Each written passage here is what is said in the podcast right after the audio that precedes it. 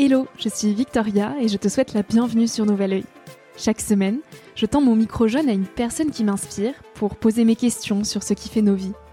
À travers le parcours audacieux de mes invités, je questionne la confiance en soi, l'écologie, le sens d'une vie, l'amour, la liberté, bref, autant de sujets qui traduisent un monde qui bouge et qui rythme nos vies.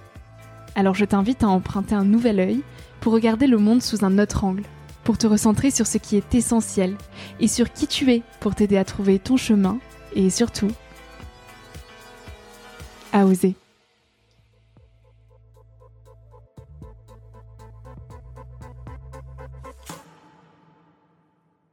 On sent même à l'intérieur des gens qui sont en paix. Et c'est là que je me suis dit, tu vois, c'est faux parce que c'est quand il y a moins de monde, c'est quand tout est calme et qu'il y a la nature omniprésente que les gens sont vraiment en paix.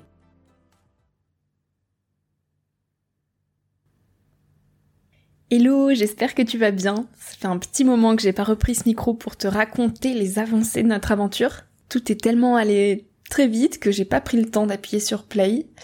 Donc la dernière fois qu'on s'est parlé, c'était en Égypte. Ça me paraît être tellement loin et à la fois ça fait que euh, un mois, je dirais. J'ai même plus la notion du temps. Ce qui est sûr, c'est qu'il s'est passé beaucoup de choses, donc j'ai énormément de de points à te partager aujourd'hui. Euh, je te parle depuis Oman. Et entre-temps, il y a eu euh, la traversée de la mer Rouge, il y a eu l'Arabie Saoudite, il y a eu les Émirats. Waouh, ça fait beaucoup. Donc dans cet épisode, je vais te parler euh, bah, de notre avancée jusqu'à aujourd'hui. Donc de cette fameuse traversée de la mer Rouge et de toute notre avancée en Arabie Saoudite qui s'est principalement faite en stop. Je vais te parler évidemment de notre passage éclair à la COP28 qui n'était pas du tout prévu, donc passage à Dubaï. Je vais te parler de, de Oman, ce gros pays coup de cœur dans, le, dans lequel on est euh, aujourd'hui, euh, puis de la suite, évidemment. La suite, le prochain pays, c'est l'Inde. On y est bientôt. Et j'ai pris deux questions que j'ai reçues aussi par message, comme j'avais fait un appel à questions dans le dernier épisode.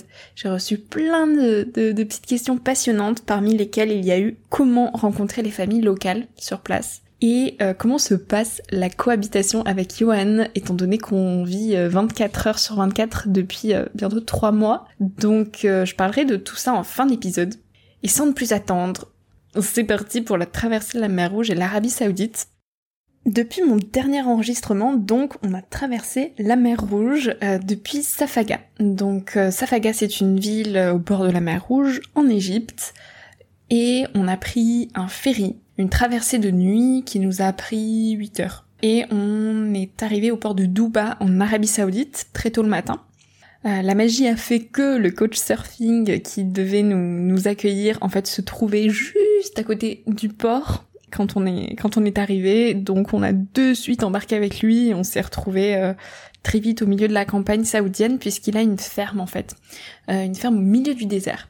Et l'après-midi même, on était au milieu des montagnes en train de faire une première rando. Donc c'était assez fou. On a à peine eu le temps de poser les pieds que ça y est, on est embarqué pour une aventure au milieu des montagnes avec ce Saoudien. On a passé quelques jours avec lui, de nuit précisément. Ça nous a donné un avant-goût en fait de l'Arabie Saoudite. On a beaucoup aimé puisque les paysages étaient euh, absolument incroyables en fait. On s'est dit waouh, ce pays va être dingue. Et vraiment le décor, mais décor de film quoi, avec des montagnes un peu en mode à l'américaine. J'ai jamais été, mais ça y ressemble en tout cas au vu des photos et des étendues de nature vraiment à perte de vue, absolument magnifiques. donc je me suis dit, voilà, je vais adorer l'Arabie Saoudite, vraiment un avant-goût incroyable. Et on a fait plusieurs stops, euh, donc notamment un à Aloula, un à Riyad, et après on a tracé, écourté un peu notre séjour et tracé aux Émirats, donc je vais en reparler. Mais ce stop à Aloula a été assez particulier et a un peu revu mes ressentis sur l'Arabie Saoudite. Parce qu'en fait, c'est un pays qui aujourd'hui cherche à diversifier ses sources de revenus et à être moins dépendant du pétrole. Et donc, on sent qu'ils sont en train de développer le tourisme, mais en masse, et qu'ils veulent vraiment faire de ce pays une attraction à ciel ouvert. Et en fait, ils rêvent de l'Amérique, ils rêvent de cette américanisation de la vie, et ça se ressent. Et en fait, on voit que c'est presque forcé, en mode, euh, il faut que tout soit démesuré, il faut que tout soit waouh. Et donc, des endroits qui sont euh, de base absolument exceptionnelles, hyper naturelles, en viennent à être transformées en attractions touristiques. Et ça a été le cas pour Alula, qui est vraiment mais une perle rare. C'est c'est un oasis donc au milieu du désert et c'est absolument magnifique avec des palmiers partout, très désertique du coup inévitablement et beaucoup de montagnes. Donc vraiment coin de paradis, enfin tous les éléments sont là pour que ce lieu soit soit absolument magique. Et en fait, ils en font une attraction touristique mais plus plus plus quoi et ça rentre dans le cadre de leur vision 2030. Donc en fait, d'ici à 2030, ils engagent des projets mais vertigineux, démesurés aux quatre coins de l'Arabie Saoudite pour amener du tourisme. Et Aloula, donc c'est une des villes qui rentre en fait dans la vision 2030 du pays et euh, qui va être un petit peu le hub, euh, le hub stylé, euh, l'attraction. Et tout le monde en parle en fait. Tout le monde dit est-ce que t'es allé à Aloula Est-ce que t'es allé à Aloula Et c'est comme si presque ils avaient été lavage de cerveau en mode il faut que vous parliez d'Aloula partout parce que on veut que ce soit l'attraction touristique qui soit euh, reconnue euh, mondialement. Et donc c'est particulier parce que en fait, je pense qu'en un mot, j'aimerais définir ce pays comme la démesure et donc tout se construit sous nos yeux. Rien n'est fini. Les routes, les villes, les magasins, tout est en train de se construire donc en fait, il y a ce sentiment d'être dans un futur qui n'est pas encore là. Et donc il y a presque une incapacité d'être dans le présent puisque tout est tourné à construire le futur. Donc on sent ce rêve américain, la folie des grandeurs, mais en fait, c'est pas encore là. Donc c'est comme si on était en Arabie Saoudite trop tôt. Et plusieurs fois on s'est dit avec Yohan, mais on aimerait revenir dans 5 ou 10 ans pour voir en fait comment c'est, parce que là, ils sont en plein processus de développement. Et donc il y a une ambiance un peu froide de, grandeur et de vide du coup, parce que tout est grand mais tout est vide, il n'y a pas pas trop d'âme. Bon, c'est assez tranché ce que je dis, mais c'est vrai que par rapport à la chaleur de l'Égypte, j'ai vraiment ressenti en Arabie Saoudite une démesure, mais qui du coup laisse un vide de, euh, enfin, on, reste sur notre fin, quoi. Donc au-delà du fait que vraiment ce pays en termes de nature est absolument, euh, mais magnifique et très très grand, c'est vrai que l'Arabie Saoudite est un pays euh, vraiment grand. Il y a la façon en fait dont ils veulent vendre ce pays au monde qui m'a un peu dérangé, mais c'était très intéressant à voir.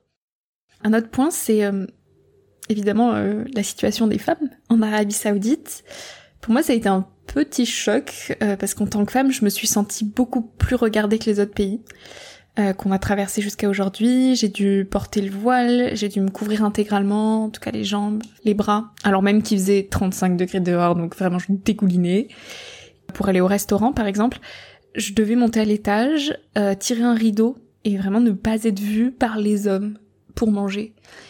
Et c'est vrai que c'est le genre de choses qu'on entend, qu'on lit dans la presse, mais qui semblent toujours loin de nous. Et quand vraiment on le vit et qu'on subit, entre guillemets, euh, cette condition de femme en Arabie Saoudite, bah, ça met une petite claque et j'étais... Euh, J'étais là, mais attends, mais c'est vraiment vrai là Et au début, je voulais pas, j'étais dans le déni, je me disais, bah non, je vais manger avec les hommes comme tout le monde. Enfin, et je faisais du forcing un petit peu, puisque c'est un peu ma spécialité, le forcing. Disais pas non non enfin c'est bon je peux rester en bas avec les hommes mais j'ai bien vu que c'était en fait insultant pour eux et que juste je vais je devais me plier à leur culture et que c'était comme ça. Ça a été ouais particulier à vivre euh, là où après euh, arriver aux Émirats euh, bah c'était vraiment retour en Occident Dubaï alors là c'est bon on pouvait ressortir les jupes et et tout le tralala quoi donc voilà, pour l'Arabie Saoudite, au final, on y est resté à peu près 20 jours, puisqu'on a tracé aux Émirats. C'était pas du tout prévu initialement. Depuis l'Arabie Saoudite, on devait directement aller à Oman. Et en fait, on a reçu plusieurs messages de personnes qui nous disaient mais pourquoi vous allez pas à la COP 28 alors que clairement vous allez être à côté, à Dubaï Et on s'est regardé avec Johan, on s'est dit bah ouais en fait pourquoi pas, let's go quoi. Donc on a fait un petit crochet express. Euh, comment on en est venu à se retrouver au milieu de la COP 28 avec la délégation française? En fait, tout est allé très vite. À partir du moment où on s'est dit go, on y va, on a vraiment fait un plan d'action, on a activé tous les leviers, on s'est dit ok, il nous faut un pass. C'est des choses qui s'obtiennent euh, longtemps à l'avance et nous, on a vraiment euh, réagi deux semaines, ouais, deux semaines avant. Donc on a vraiment bah, défini en fait quel contact pouvait nous, aider à, entrer euh, à la COP28, on a sollicité tout le monde dont un des contacts, des précieux contacts que j'avais dans ma petite liste grâce au podcast où en fait j'avais été en contact avec l'Elysée.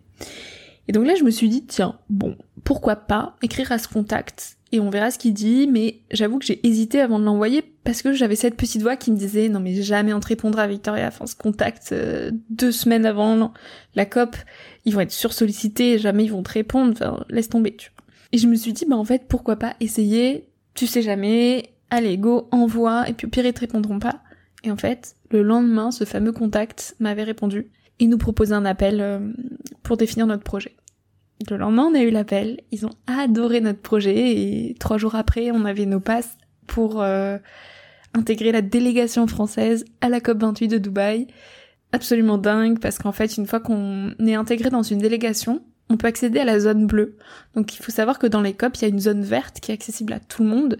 Allez, on peut le dire, c'est un petit peu genre le greenwashing de l'écologie, donc il y a plein d'entreprises qui viennent faire leurs promos, etc. C'est un peu comme un salon en fait. Et après, t'as la zone bleue. Donc la zone bleue, c'est là où tout ce qui est intéressant se passe. Donc il y a les négociations, il y a, y a les, les journalistes, il y a un petit peu toute la frénésie, l'émulsion de la COP28, là où les choses se décident, qui se passent en zone bleue.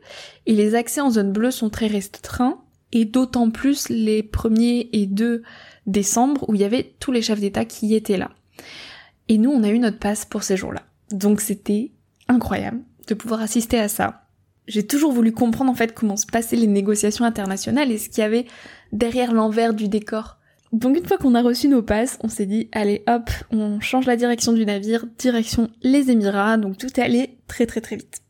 Sur place, qu'est-ce qu'on a fait? On a fait beaucoup de rencontres, euh, on a eu beaucoup d'échanges très inspirants, euh, on a tenté de comprendre un petit peu les rouages des négociations. Moi j'ai toujours voulu comprendre en fait comment se passaient les négociations internationales. Et donc Qu'est-ce qui faisait que les choses étaient décidées ou non à l'échelle mondiale? Qu'est-ce qui bloquait aussi? Qu'est-ce qui faisait qu'on était dans l'inaction encore aujourd'hui?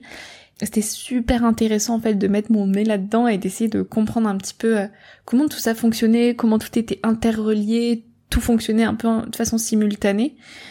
Ce que j'ai retenu en quelques mots, c'est qu'il y a hum, plusieurs mondes qui essaient de se parler, mais qu'au final, il y en a peu qui s'entendent. Il y a, il y a une émulsion d'actions simultanées qui traitent d'une même question, qui est celle euh, de la préservation de notre humanité et du climat, mais avec des objectifs souvent opposés. Euh, par exemple, il y a moins d'un pour cent des scientifiques qui sont représentés parmi les participants, alors même que c'est eux qu'il s'agit d'écouter. C'est eux qui disent quoi faire, c'est eux qui nous alarment depuis des années et que l'on n'écoute toujours pas. Et ça a été particulier pour moi de ressentir cette impuissance en fait, parce que j'ai assisté notamment à une conférence de presse où il y a euh, des journalistes du monde entier qui sont venus présenter en conférence de presse donc les dix dernières sorties, euh, révélations en fait, euh, liées au dérèglement climatique, les choses qu'il fallait faire et vers quoi il fallait tendre. Et la deuxième, le, le deuxième de ces gros points était d'absolument sortir des énergies fossiles si on voulait rester en dessous des 1,5 degrés, les fameux accords de Paris. Et cette même journée, il y a un article qui est sorti du Guardian où le président de la COP28 affirmait qu'il n'y avait aucune preuve scientifique qui disait qu'il fallait sortir des énergies fossiles. Et moi je me suis dit mais comment en une même journée je peux avoir ce discours de scientifiques qui vraiment ont des faits avérés, qui ont travaillé des heures et des heures sur ce sujet et qui savent pertinemment ce qu'ils disent et ce qu'il faut faire. Et, et dans la même journée avoir le président même de la COP qui dit il n'y a aucun fait scientifique qui dit ça je me suis dit, mais attends, mais en fait, il y a, des milliers de personnes qui sont dans cette COP, mais qui s'écoutent en fait? Et on parle tous dans tous les sens, mais qu'est-ce qu'on retient de tout ça? Et face à ce constat-là, je me suis sentie tellement impuissante en me disant, mais en fait, moi, qu'est-ce que je peux faire au milieu de tout ça euh, pour me faire entendre, pour essayer de, porter ce message-là de sobriété qu'on est venu incarner avec Yoann et la vie a bien fait les choses, bon, on s'en est donné les moyens, hein, mais on s'est dit, ok, s'il y a bien une chose qu'on peut laisser de notre passage, en fait, c'est essayer de faire parler la presse de nous pour que le monde entier puisse euh, comprendre que la sobriété n'est pas juste à écrire sur des pages, mais vraiment à incarner au quotidien.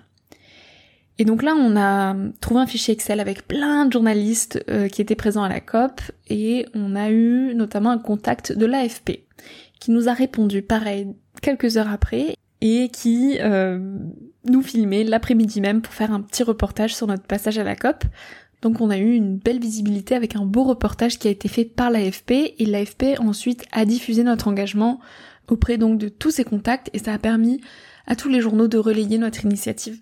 Donc on s'est retrouvé dans des journaux d'Arabie, on s'est retrouvé dans des journaux des États-Unis, enfin ça c'est complètement parti en live et, euh, et ça nous a permis en fait de, de prôner au monde entier qu'on est venu à la COP sans avion et pour cause on était les seuls Européens à arriver sans avion. Et pour nous, c'était vraiment important de se dire, euh, voilà, en fait, la sobriété, elle s'incarne, elle se vit, et on n'a plus le temps de dire qu'il faut tendre vers un monde, monde sobre. Aujourd'hui, il faut vivre sobrement. Il faut pas juste le dire, il faut le vivre. Donc ça nous a permis, voilà, de porter en tout cas notre message et de se dire qu'on n'est pas venu pour rien, au-delà du fait que c'était euh, super intéressant de mettre notre nez dans les négociations internationales.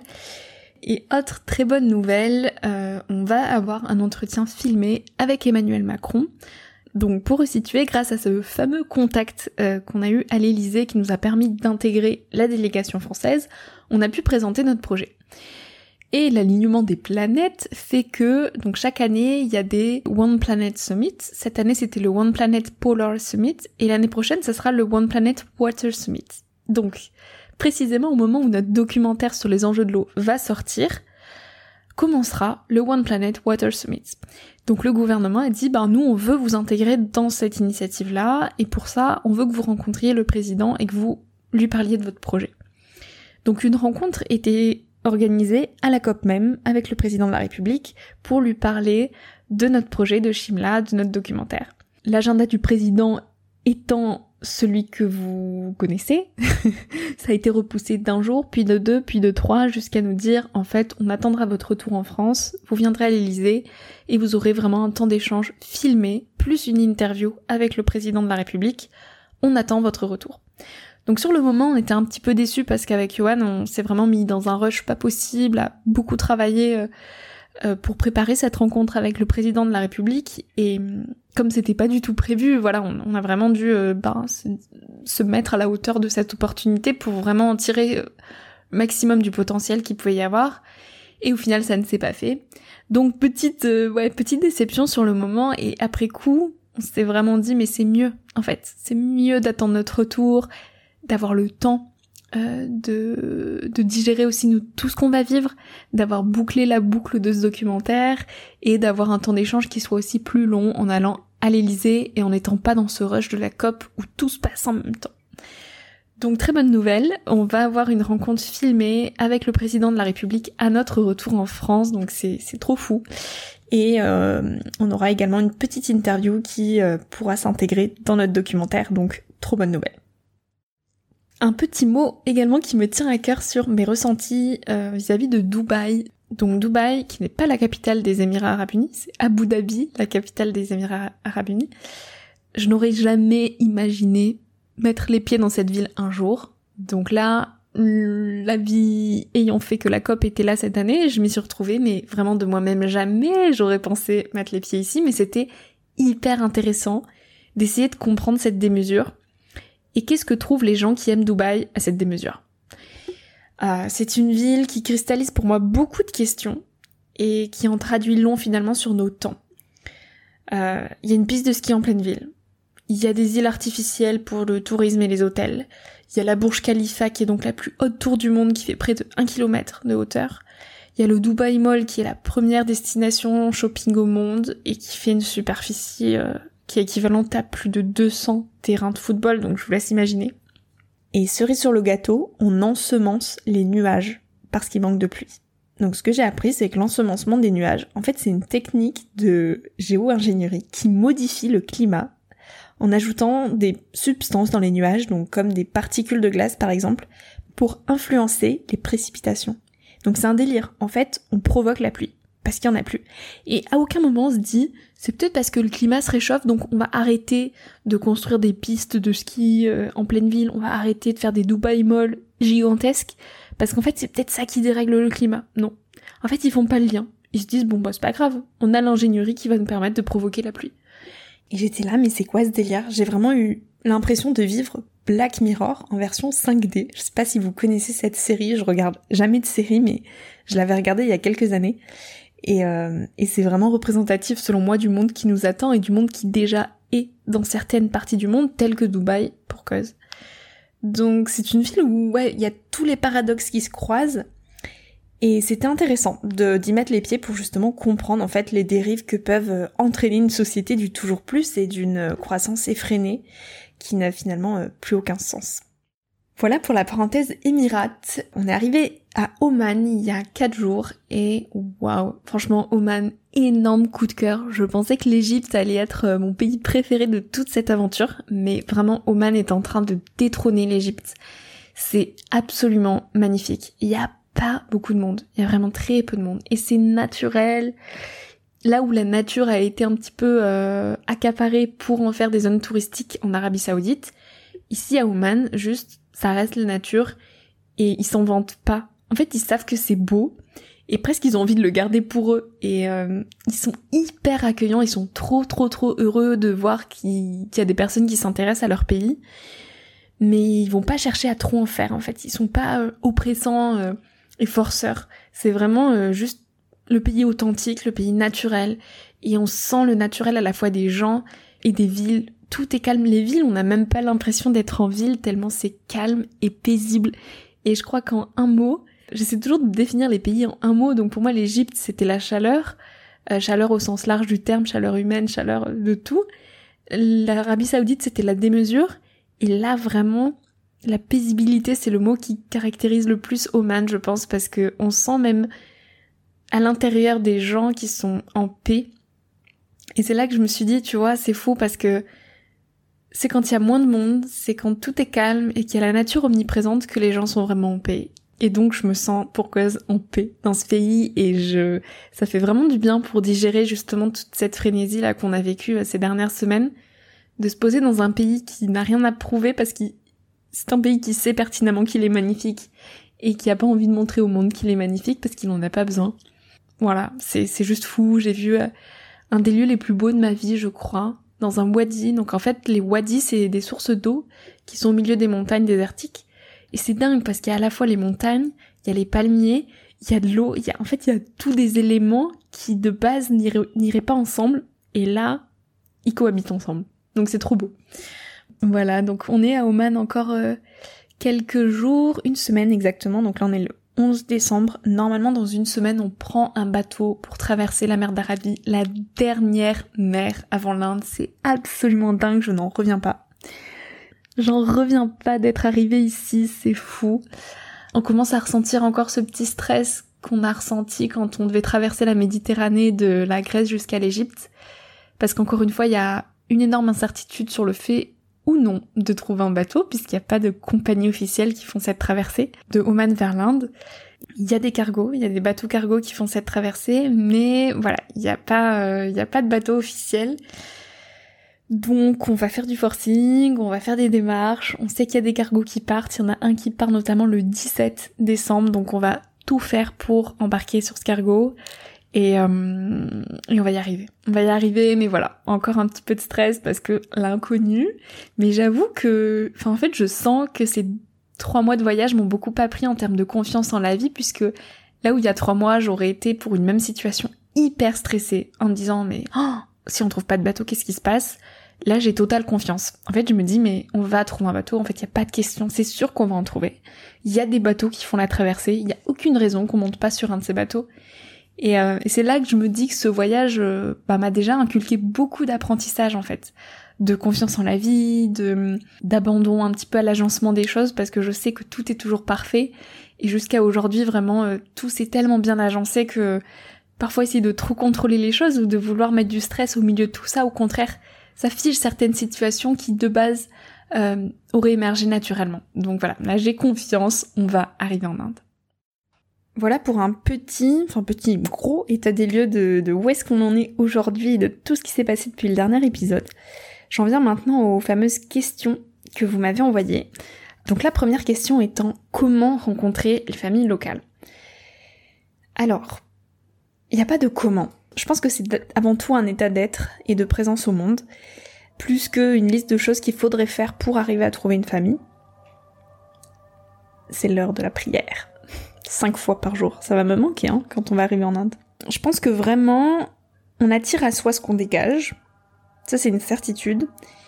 Je vais appuyer ça par un exemple. Quand on était en Arabie Saoudite, euh, dès qu'on peut, on trouve des cafés où il y a de la bonne connexion pour pouvoir travailler avec Johan et charger nos plans du film. Et là, on était en train de prendre notre café et il y avait deux Allemands à côté de nous euh, qui euh, prenaient leur petit déjeuner. Et on a commencé à discuter avec eux. Et puis de fil en aiguille, ils nous expliquaient qu'ils voyageaient en camion à travers l'Arabie Saoudite en road trip. Et nous, on cherchait justement à rejoindre une autre ville en stop on a fait toute l'Arabie Saoudite en stop. Et là, euh, on s'est dit avec Johan, mais ça serait fou d'embarquer avec eux pour rejoindre Riyad en fait. Et au même moment, ils nous proposent. Ils nous disent, bah, en fait, si vous voulez venir avec nous, là, 3-4 jours d'aventure dans le désert, on peut vous embarquer avec nous. Donc on a fait un énorme détour, c'était pas du tout prévu de passer dans le désert et les volcans pour rejoindre Riyad. Mais on a vraiment vécu une aventure de dingue avec eux c'était des inconnus, et le lendemain, on était à vivre dans leur canyon, euh, au milieu du désert, sans, en autosuffisance, et c'était mais absolument délirant. Et je me dis, mais si à ce moment-là, on n'avait pas montré un état d'ouverture à l'autre, essayé de poser des questions sur d'où est-ce qu'il venait, qu'est-ce qui faisait qu'il voyageait ici, etc., jamais il nous aurait proposé.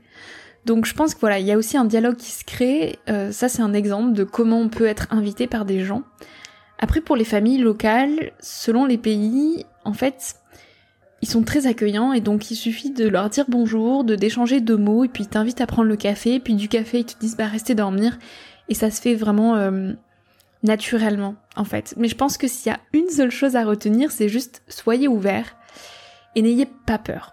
Là où on nous dit souvent attention aux inconnus, euh, vous savez pas où vous allez tomber, etc. Et donc on se fige et là bah clairement on met des barrières sur des éventuelles euh, possibilités de dormir chez les gens. Alors que si on a confiance et qu'on arrive avec enthousiasme, ben les gens nous ouvrent leurs portes naturellement. Donc voilà, de fil en aiguille, les rencontres se font. Euh, c'est juste, euh, je pense, une, ouais, un état d'être au monde qui, euh, qu'il importe de cultiver. Et sinon, il y a l'application aussi Coach Surfing qui permet d'identifier des personnes locales qui ouvrent leurs portes et prêtent des chambres chez eux. C'est souvent des personnes qui aiment rencontrer du monde et souvent c'est un, un donnant-donnant, c'est-à-dire que tu peux aussi euh, ouvrir ta porte toi en France euh, si jamais il y a une personne qui veut venir chez toi une nuit. Donc euh, c'est une application hyper utile, on s'en est servi une fois pour l'Arabie Saoudite et OK.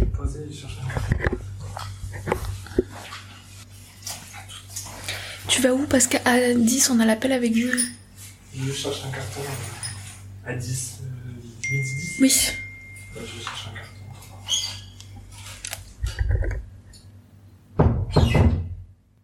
Dernière petite question, et pas des moindres, la cohabitation avec Johan, qui est un vrai sujet quand on part en aventure comme ça euh, pendant autant de temps avec une seule même personne. C'est vrai qu'on partage tout. En fait, depuis trois mois, on partage tout de nos vies et, et on vit 24 heures sur 24 ensemble.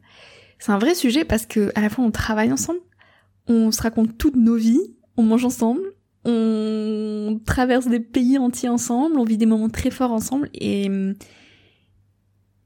il n'y a pas de frontière en fait entre ce qu'on pourrait partager pour notre projet qui est quelque part professionnel et notre intimité et notre vie perso.